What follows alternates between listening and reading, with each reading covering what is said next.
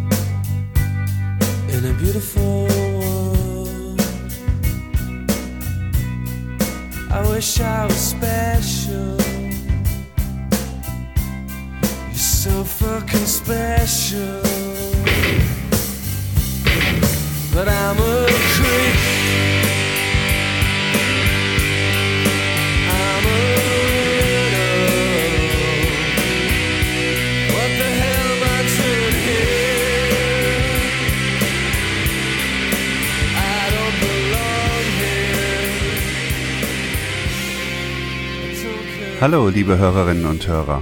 Worunter leidet der junge Mann, der hier singt? Couldn't look you in the eye. Er kann der Frau, die er begehrt, noch nicht mal in die Augen schauen.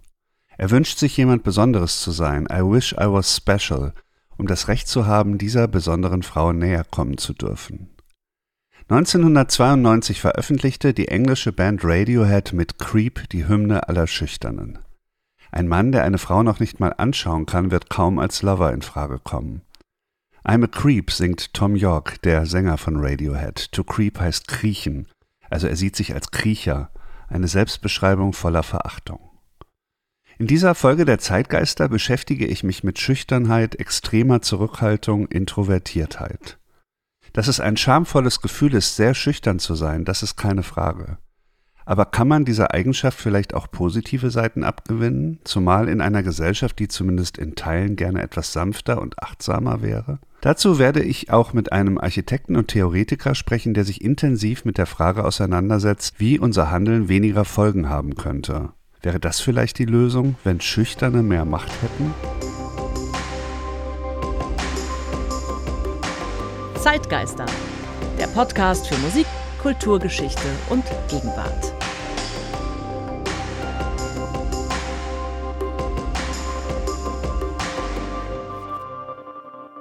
Mein Name ist Ralf Schlüter. Ich produziere den Podcast Zeitgeister zusammen mit der Zeitstiftung Ebelin und Gerd Bucerius.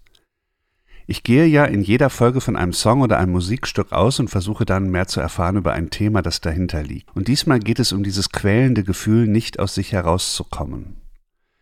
Ich weiß nicht, ob euch Tom York vor Augen steht. Der Sänger von Radiohead sieht wie alles Mögliche aus, aber nicht wie ein Rockstar. Ein bisschen blass, nie lächelnd, geschweige denn grinsend, jemand, der eher vor sich hinschaut, als ins Publikum zu blicken. Ein Augenlid hängt ein wenig und das wirkt dann manchmal, als sei er dabei einzuschlafen. In den letzten 30 Jahren hat er mit seiner Band Radiohead aus Oxford ein ganzes Universum des schüchternen, zurückhaltenden, unsicheren kreiert. Album für Album veröffentlicht Radiohead hochintelligente, extrem raffiniert produzierte, man könnte sagen meisterhafte Musik, deren innerer Kern aber das Nicht-Funktionieren ist. Nicht fröhlich, nicht ausgeglichen, nicht selbstbewusst genug für diese Welt zu sein, das ist das Radiohead-Gefühl. Diese Traurigkeit wird hier nicht wohltemperiert verabreicht, wie zum Beispiel bei Coldplay, sondern immer etwas zugespitzt, fast nervend, in Tom Yorks hoher, klagender Stimme. Dieser Song Creep, der steht ganz am Anfang der Karriere. Das war die allererste Single noch vor dem Debütalbum. Allerdings fand sie damals nicht sonderlich viel Anklang. Wenn man heute das Gefühl hat, dass Creep ein Klassiker ist, dann liegt das eher an so einer Langzeitwirkung, weil es immer mal wieder neu aufgelegt, für Filme benutzt und gecovert wurde. Das Stück basiert auf vier Akkorden, G-Dur, H-Dur, C-Dur, dann C-Moll, eine ganz einfache Akkordfolge, die die ganze Zeit immer und immer wiederholt wird. Ein Ostinato nennt man das. So entsteht schon rein musikalisch der Eindruck, dass jemand auf der Stelle tritt, dass er nicht weiterkommt.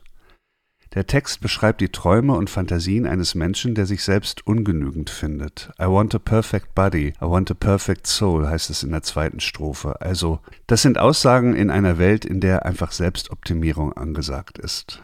Ein besonderer musikalischer Trick ist dann diese Dynamik zwischen Strophe und Refrain. Es wird ja sehr laut im Refrain mit dieser verzerrten Gitarre und man merkt, dass den Schüchternen sein eigener Zustand durchaus auch wütend macht, aber er kommt nicht raus, die Akkorde bleiben die gleichen, auch wenn es lauter wird. Der letzte Satz des Refrains und des Stücks überhaupt ist dann I don't belong here. Ich gehöre hier nicht her. Klar, das ist sozusagen die Überführung dieses Themas in die Gesellschaft. Wir leben in einer Gesellschaft, wo so jemand sich nicht am Platz fühlt.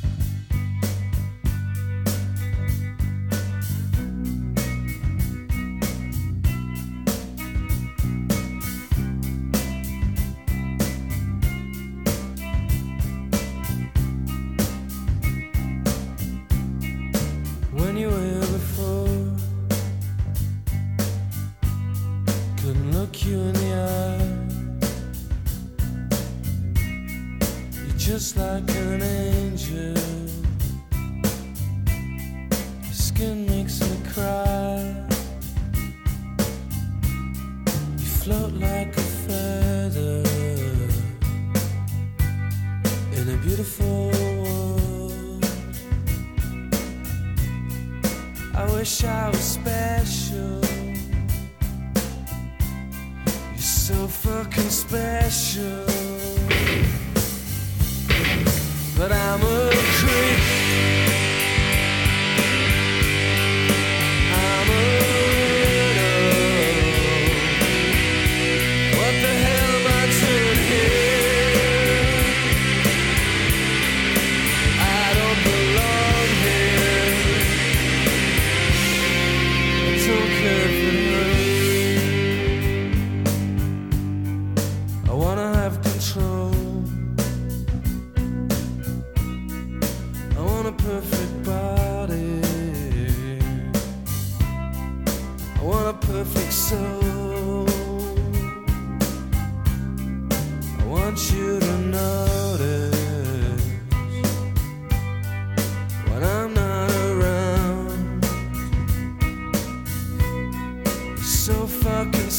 Special.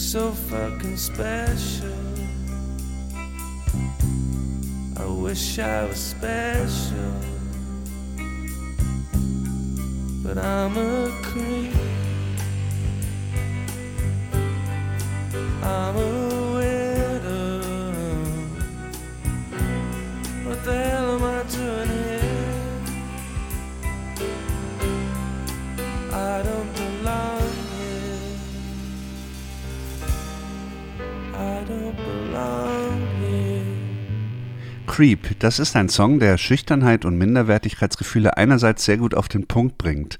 Andererseits ist es ein Popsong von nicht ganz vier Minuten, also dann doch eine Momentaufnahme. Extreme Introvertiertheit, die Schwierigkeit, sich in der Welt aktiv und selbstbewusst zu bewegen, können aber auch gigantische Ausmaße annehmen.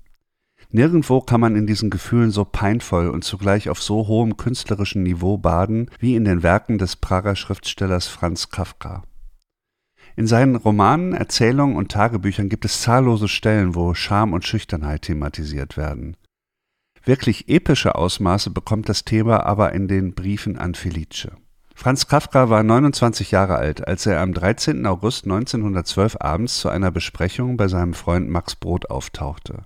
Dort lernte er einen Gast kennen, die 25-jährige Felice Bauer aus Berlin, die war auf der Durchreise nach Budapest. Sie kam aus einer jüdischen Familie und arbeitete als Stenotypistin bei einer Firma für Grammophone und Diktiergeräte. Es begann eine Romanze oder Beziehung, die wir relativ genau kennen, weil seine Briefe erhalten sind, ihre leider nicht. Felice Bauer und Franz Kafka. Fünf Jahre lang, bis zur endgültigen Trennung 1917, umkreisten die beiden einander, kamen sich näher und entfernten sich wieder. Sie wollten auch zweimal heiraten, doch beide Verlobungen wurden jeweils wieder gelöst. Es ist ein unglaubliches Drama eines Paares, das zusammen war und zugleich auch nicht.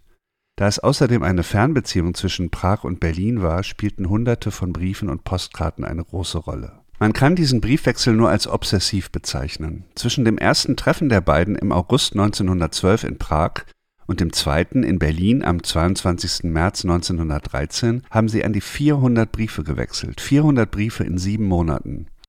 Wenn Kafka am frühen Morgen einen Brief direkt am Fernzug am Bahnhof einwarf, wurde der um die Mittagszeit in Berlin zugestellt. Wenn sie, Felice, sofort antwortete, was er immer wieder von ihr verlangte, dann hatte er am Abend den Rückbrief. Aus heutiger Sicht erscheint es fast so, als wollten die beiden ein Echtzeitmedium daraus machen, so wie heute WhatsApp. Auf der einen Seite offenbarte sich Kafka seiner Partnerin total in diesen Briefen. Er bestürmte sie mit Post. Auf der anderen Seite war er so voller Scham und Minderwertigkeitsgefühlen, dass er sich auch immer wieder zurückzog, obwohl er schrieb. Ich deute also diese ungeheure Masse an Post gar nicht so, dass hier jemand besonders selbstbewusst gewesen wäre, sondern andersrum. Es war das ideale Medium für jemanden, der im persönlichen Kontakt sehr unsicher ist. Und natürlich war es als Schriftsteller für ihn einfacher, sich in Briefen zu äußern. In einer Briefstelle vom 2. November 1912, der siezen sich die beiden noch, geht Kafka kurz auf seine Arbeit ein. Er ist ja beschäftigt in einer Arbeiterunfallversicherungsanstalt. Meine Büroarbeit zu beschreiben macht mir wenig Vergnügen. Sie ist an sich nicht wert, dass Sie von ihr erfahren, und sie ist auch nicht wert, dass ich Ihnen von ihr schreibe. Denn sie lässt mir keine Zeit und Ruhe, Ihnen zu schreiben, macht mich so fahrig und sinnlos, wie ich jetzt bin. Ein Dauerthema gerade am Anfang in den ersten Monaten ist, dass er gerne noch mehr Briefe von ihr bekommen möchte. Am 6. Dezember 1912 schreibt er, ich verdiene im besten Fall häufige Briefe von dir. Langer Briefe fühle ich mich wahrhaftig unwürdig. Ich kann mir nicht helfen. Ich sehe mich in der Welt um, was ich tun könnte, um so einen langen Brief wie jenen mit der Reisebeschreibung zu verdienen und finde nichts. Bei anderen Personen würde man vielleicht diese Stelle als passiv-aggressiv kennzeichnen. Bei Kafka wäre ich mir da nicht so sicher, ob das wirklich Koketterie ist oder ob das nicht ganz ernst das Gefühl der Minderwertigkeit ist. Es bleibt natürlich nicht bei purer Schüchternheit in den nächsten fünf Jahren. Kafka umwirbt seine Geliebte, er schwärmt, er unterwirft sich völlig ihrem Urteil, aber er schimpft auch mit ihr, ziemlich häufig sogar, und ermahnt sie. Es sind wirklich alle Tonlagen in diesen Briefen an Felice zu finden. Was aber bleibt, ist die Distanz, die er von Natur aus irgendwie hat, die Hemmung, ihr wirklich nahe zu kommen und auch wirklich eine verbindliche Beziehung einzugehen. Immerhin haben sie beiden sich zweimal verlobt und beide Male wurde dann das wieder aufgelöst. Das sind schmerzhafte Meilensteine in dieser Beziehung. In endlosen Briefketten geht es zum Beispiel darum, dass beide sich vorstellen könnten, eventuell in Prag zusammenzuleben, sie vor allem. Und Kafka macht dann immer wieder neue Anläufe, warum das dann doch irgendwie nicht geht. Am 5. April 1915 schreibt er an Felice Bauer, ich bin hier nicht am Platze, und zwar kämpfe ich hier nicht gegen die Umgebung, wenn es so wäre, dann gäbe es keine liebere und bessere Hilfe als deine. Ich kämpfe nur gegen mich selbst, und in solchem Kampf dich mit hinunterzuziehen, das darf ich um unser beider Willen nicht tun. Es hat sich fast augenblicklich bestraft, als ich es in Verblendung wollte. Ehe man das Recht auf einen Menschen fühlt und hat, muss man entweder weitergekommen sein als ich oder den Weg, den ich mit meinen Kräften suche, gar nicht machen. Ja, das ist natürlich nur eine ganz kleine Stichprobe dieses unendlichen Meers an schlechten Gefühlen, das Kafka da vor ihr ausbreitet. Und es ist tatsächlich wirklich eine unglaubliche Lektüre, diese Briefe an Felice zu lesen. Die letzte Briefstelle, die ich gerade zitiert habe, die lässt sich dann tatsächlich auch mit Radiohead verbinden. What the hell am I doing here? I don't belong here. Das könnte eigentlich über dieser Stelle stehen. Okay, gut. Also man könnte vielleicht sagen, dass sich hier zwischen Kafka und Radiohead eine schreckliche Geschichte der Schüchternheit aufspannt. Und es ist auch kein Zufall, dass ich hier Männer anführe. Gerade für Männer war diese Zuschreibung seit Jahrhunderten sehr, sehr ungünstig. Klassischerweise erwartete man von ihnen andere Eigenschaften, Initiative, Tatkraft, Selbstbewusstsein.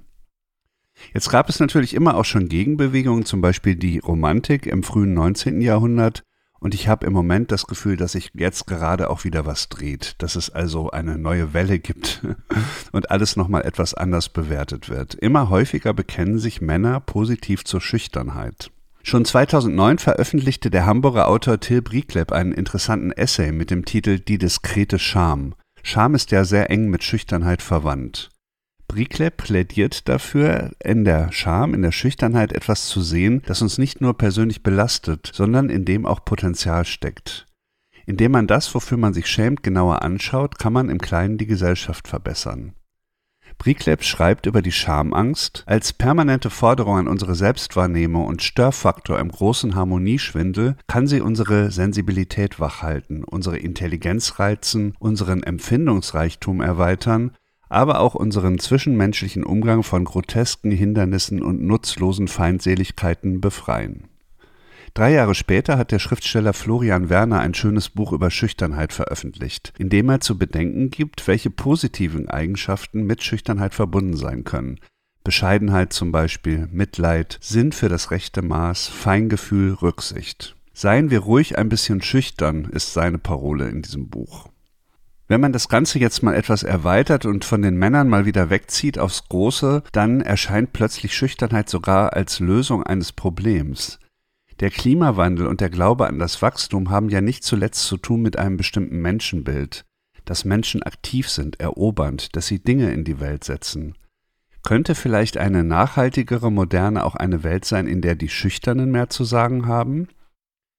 Ich habe nochmal versucht, das Ganze, um das mal zu testen, ob das funktioniert, mit einem anderen Begriff in Verbindung zu bringen. Und ich habe deswegen mit Friedrich von Borries gesprochen. Er ist Designtheoretiker, Kurator, Architekt, seit 2009 Professor an der Hochschule für Bildende Künste in Hamburg. Seine Spezialität sind umfassende Projekte, in denen er gesellschaftliche Fragen unter verschiedenen Perspektiven untersucht. Das aktuellste davon ist ein Projekt zur Folgenlosigkeit und das ist der Begriff, den ich hier so wie so ein Dummy mal probieren möchte, ob das funktioniert mit Schüchternheit zusammen. Können wir unser Verhalten so ausrichten, dass es keine Folgen hat oder möglichst wenig Folgen? Und welche Rolle könnte dabei die Schüchternheit spielen? Darüber haben wir in Berlin gesprochen. Friedrich, du hast dich in diesem Jahr in einem umfangreichen Projekt mit der Frage der Folgenlosigkeit beschäftigt. Es gab eine Ausstellung im Museum für Kunst und Gewerbe in Hamburg, es gab einen Film, ein Stipendium und schließlich auch einen Roman. Wie bist du überhaupt auf diesen Begriff Folgenlosigkeit gekommen? Das entstand in einem Workshop mit KünstlerInnen zum Thema ja, Kunst und Umweltschutz, Kunst und Nachhaltigkeit und äh, Nachhaltigkeitspolitik. Und da wurde insbesondere von den KünstlerInnen herausgearbeitet, dass einer der wesentlichen Unterschiede von Kunst und Politik ist, dass Politik eine unmittelbare Wirkung bitte, bitte haben soll, währenddessen Kunst das Recht hat, immer folgenlos zu bleiben. Und plötzlich geisterte bei mir dann von da an dieser Begriff der Folgenlosigkeit in meinem Kopf rum, den ich noch viel gewichtiger finde in einem gesamtgesellschaftlichen Zusammenhang als jetzt nur auf Kunst bezogen. Also, dass wir uns ein Leben vorstellen, in dem wir nicht mehr danach streben, Erfolg zu haben oder Folgen zu haben oder Follower zu haben. Es gibt ja ganz viele Assoziationsketten, die das aufmacht, sondern uns eher mit einer eigenen Folgenlosigkeit anfreunden. Diese umfangreichen Forschungen, die du dann in Gang gesetzt hast durch diese ganzen Projekte, was haben die ergeben? Kann man das zusammenfassen? Also einer, ein, ein Kernergebnis ist, dass sich sehr viele Menschen von diesem Begriff unheimlich provoziert fühlen. Negativ provoziert? Beides. Es gibt Leute, die fühlen sich sind positiv provoziert, sind angeregt, dann Sachen nicht mehr zu tun oder sich anders zu sehen und die Welt anders wahrzunehmen. Und es gibt viele Menschen, die sind davon negativ provoziert und lehnen es total ab, fühlen sich angegriffen in ihrem Selbstverständnis. Und es gibt eigentlich kaum jemanden, den das so kalt lässt und dann sagt, na ja, so what? Und woran liegt das? Ich glaube, weil er so an unseren Grundfesten rüttelt. Ja? Wir sind ja so tief geprägt, dass wir Folgen haben. Und diese Prägung hat ja unterschiedliche Ebenen. Das eine ist so eine christlich-kulturelle hier bei uns in Deutschland, ne, dass äh, das, was wir in unserem Leben tun, Folgen hat für das eternelle Leben. Ja. Im Jenseits, auch wenn wir fast alle daran nicht mehr glauben, ist es trotzdem eine Prägung, die wir haben. Dann haben wir es fast alle biografisch, weil ja sehr viele Menschen, die Kinder bekommen, ob das nun absichtlich oder nicht absichtlich passiert, denen dann doch irgendwas mitgeben wollen und irgendwie sozusagen in den weiterleben wollen. Also ja, dass, dass sie in diesen Kindern eine Folge haben, ein Nachfolger, eine Nachfolgerin. Und natürlich im ökonomischen Kontext, ja, Erfolg, Wachstum, sind wir ja auch sehr stark geprägt. Insofern ist dieses Denken in Folgen ganz stark in uns drin. Und genau an dem Punkt kratzt es nicht nur äh, an der Oberfläche, sondern greift ganz tief in Selbstverständnis an. Ist ja auch nicht ganz leicht, sich das vorzustellen. Wie weit bist du denn da gekommen? Also wie kann man denn Folgenlosigkeit überhaupt erreichen? Und wenn man sie erreicht, was passiert dann? Oder was passiert nicht? Also ich sage ja gerne, dass Folgenlosigkeit ein regulatives Ideal ist. Das heißt, es ist nicht erreichbar, genauso wie Freiheit oder wie Gleichheit oder Gerechtigkeit, aber es ist eine Hilfe, um eigenes Handeln zu überprüfen und auch eigenes Denken und eigenes Fühlen. Und mir hilft schon, meine, ich sage immer, meine inneren Dämonen irgendwie in Schach zu halten, die irgendwie immer mehr wollen und äh, wirksam sein wollen und was erreichen und bewegen wollen. Und das hat dann bei mir persönlich auf ganz vielen äh, Ebenen eine positive Folge. Ja, auch das Denken über Folgenlosigkeit hat dann eine Folge und bleibt nicht folgenlos. Aber das kann bei allen Menschen ganz unterschiedlich sein. Und es geht aber dann doch immer am Ende um negative Folgen, die man vermeiden möchte, oder? Ja, ich tue mich ein bisschen schwer mit der Differenzierung von negativen und positiven Folgen, weil die Geschichte, insbesondere auch aus, aus Sicht der Umweltbewegung, zeigt, dass das nicht immer so ganz klar ist. Es gibt in Deutschland diese, dieses schöne Wort oder die schöne Disziplin der Technikfolgenabschätzung, die bislang sich immer geirrt hat man dachte lange mal, Atomkraft sei die Rettung der Menschheit, zumindest deren friedliche Nutzung. Dann war lange der Konsens, sie ist es nicht. Plötzlich äh, fängt das wieder an, dass äh, äh, Leute von, äh, von Bill Gates bis äh, Biden Atomkraftwerke bauen wollen, um die Welt zu retten. Also nur an diesem wieder stark polarisierenden Beispiel äh, friedliche zivile Nutzung der Kernkraft wird deutlich, dass Bewerten von negativ oder positiv auch starken Schwankungen unterliegt. Damit kommen wir dann eigentlich auch schon zur Schüchternheit. Schüchterne Menschen haben ja mal ganz grob gesagt Angst vor den negativen Folgen ihrer Handlungen. Das heißt, die haben einen natürlichen äh, Hang zur Folgenlosigkeit. Sind Sie vielleicht die Prototypen von Menschen der Zukunft, die eben nicht mehr so viel wirken wollen? Also ich finde das total spannend, weil der Begriff des Schüchternen ja vielleicht nicht ausreicht und eher diese Frage Autismus Schrägstrich Asperger noch spannender ist. Also Greta Thunberg als folgenreiche Person, die in einer gewissen Weise Folgenlosigkeit predigt, ist ja Autistin und, und sagen, eine bestimmte Form von Schüchternheit kann auch eine unheimliche Kraft entwickeln. Insofern finde ich das total spannend. Aber Greta Thunberg ist schon mal ein gutes Stichwort, weil sie hat mal gesagt, äh, wenn ich nicht so schüchtern gewesen wäre, hätte ich mich einer vorhandenen Bewegung angeschlossen und hätte mich nicht allein vor das Parlament gesetzt. Das heißt, diese Schüchternheit war sogar der Beginn dieser, dieser ganz besonderen Art von Protest. Ja, wir leben ja in einer Gesellschaft, die ganz stark geprägt ist von den Lauten, von denen, die sich was trauen, die mal einen raushauen, die ähm, entweder keine Angst haben oder gelernt haben, die irgendwie zu überspielen.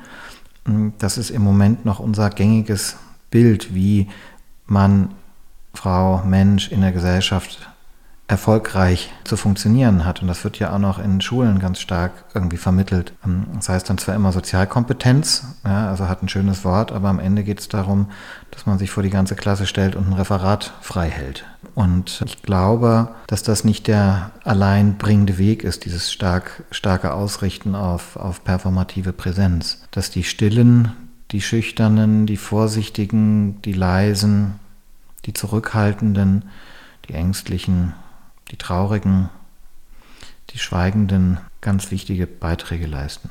Ganz eng mit Schüchternheit verwandt ist ja die Scham. Das ist ja so ein Grundgefühl des Schüchternen.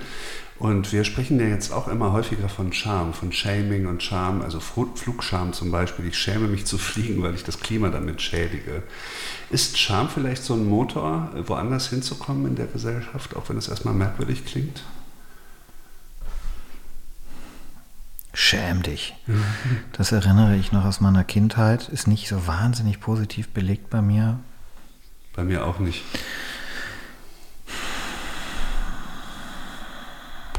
Ich glaube eher, dass das gerade so ein Kampfbegriff ist, Flugscham.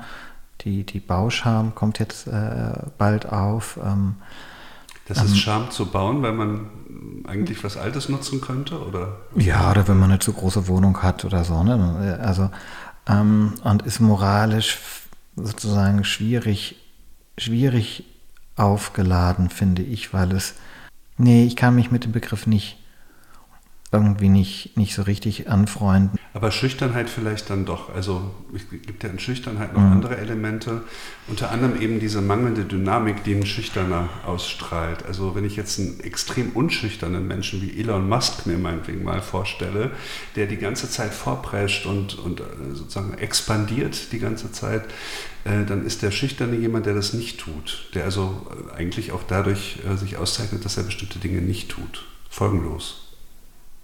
Genau, ich glaube, dass dieses zurückhaltende, leise, vorsichtige eine, eine total positive Eigenschaft ist, die in einem dynamischen, ähm, wachstumsorientierten Kapitalismus äh, nicht positiv zum Tragen kommt, aber in einer anderen gesellschaftlich-ökonomischen Ordnung, in dem es eben nicht um Wachstum, um Risikobereitschaft äh, und um Gewinnmaximierung geht, können das ähm, Eigenschaften sein, die ganz ganz äh, positiv sind. Ja? Also Reden ist Silber, Schweigen ist Gold, hieß es mal. Das war also das Bild, dass derjenige, der da ruhig sitzt, sich erstmal alles anhört, und dann nichts sagt, dass das eine Form von Weisheit ist. Und heute, nee, äh, sind die weit vorne, die zu allem was zu sagen haben oder meinen, was sagen zu können. Friedrich von Borries. Was ist jetzt rausgekommen bei diesem kleinen Experiment, einmal versuchsweise Schüchternheit und Folgenlosigkeit miteinander zu verbinden? Introvertiertheit für sich genommen kann ja tatsächlich dazu beitragen, weniger Effekte zu erzielen und vielleicht Tempo und Druck aus der Sache zu nehmen. Also eine gute Eigenschaft für eine Gesellschaft, die weniger Wachstum haben möchte. Wenn sich aber Schüchternheit mit einer anderen Eigenschaft paart, zum Beispiel Beharrlichkeit wie bei Greta Thunberg, dann kann sie auf einmal ganz schön wirksam sein und ist also nicht mehr folgenlos. Im besten Fall hat natürlich die Aktion, die daraus erwächst, dann positive Folgen. Man sieht aber auch schon, es ist ein widersprüchliches Thema. Man verwickelt sich ganz schön darin, wenn man einmal anfängt, darüber nachzudenken.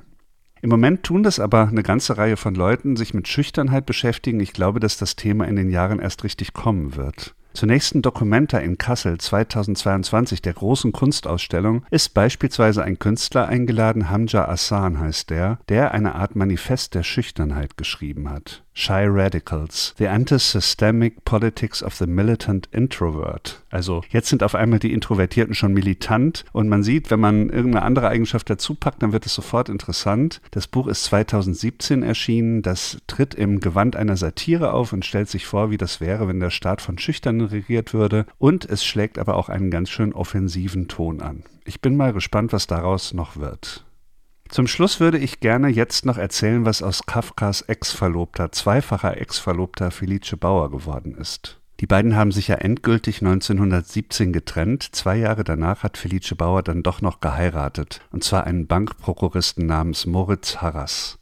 Mit ihm bekam sie zwei Kinder. Als jüdische Familie sind sie dann geflohen vor den Nazis 1936 in die USA ins Exil. Felice Bauers Mann starb dann im Jahr 1950.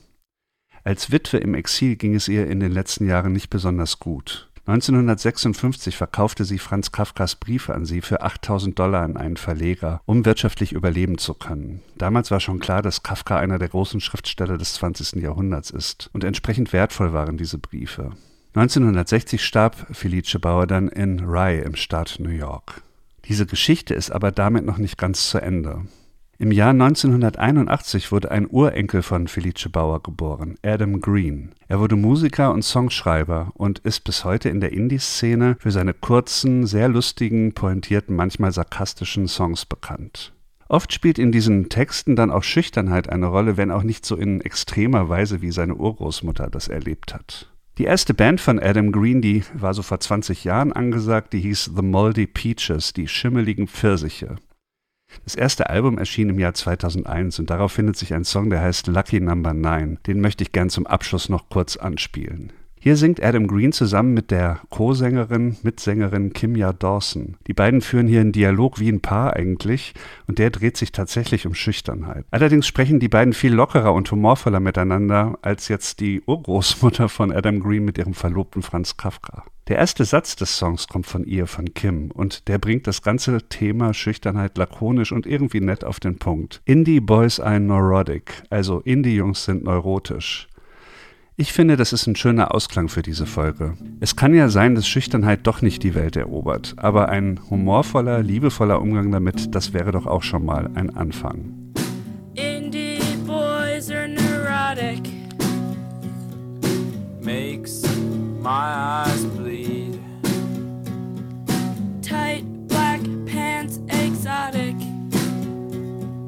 loving is what I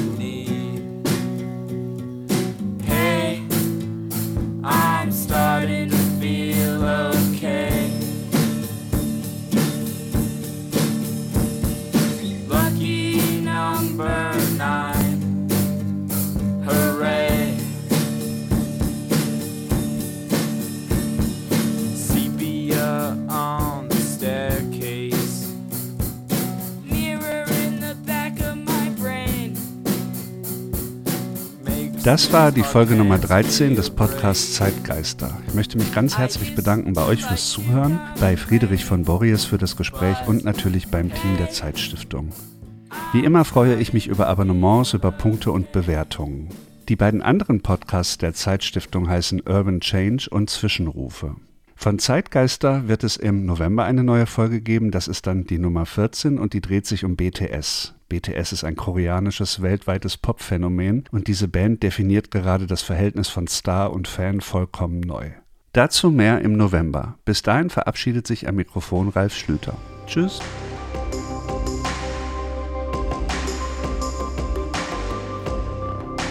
Zeitgeister, der Podcast für Musik, Kulturgeschichte und Gegenwart.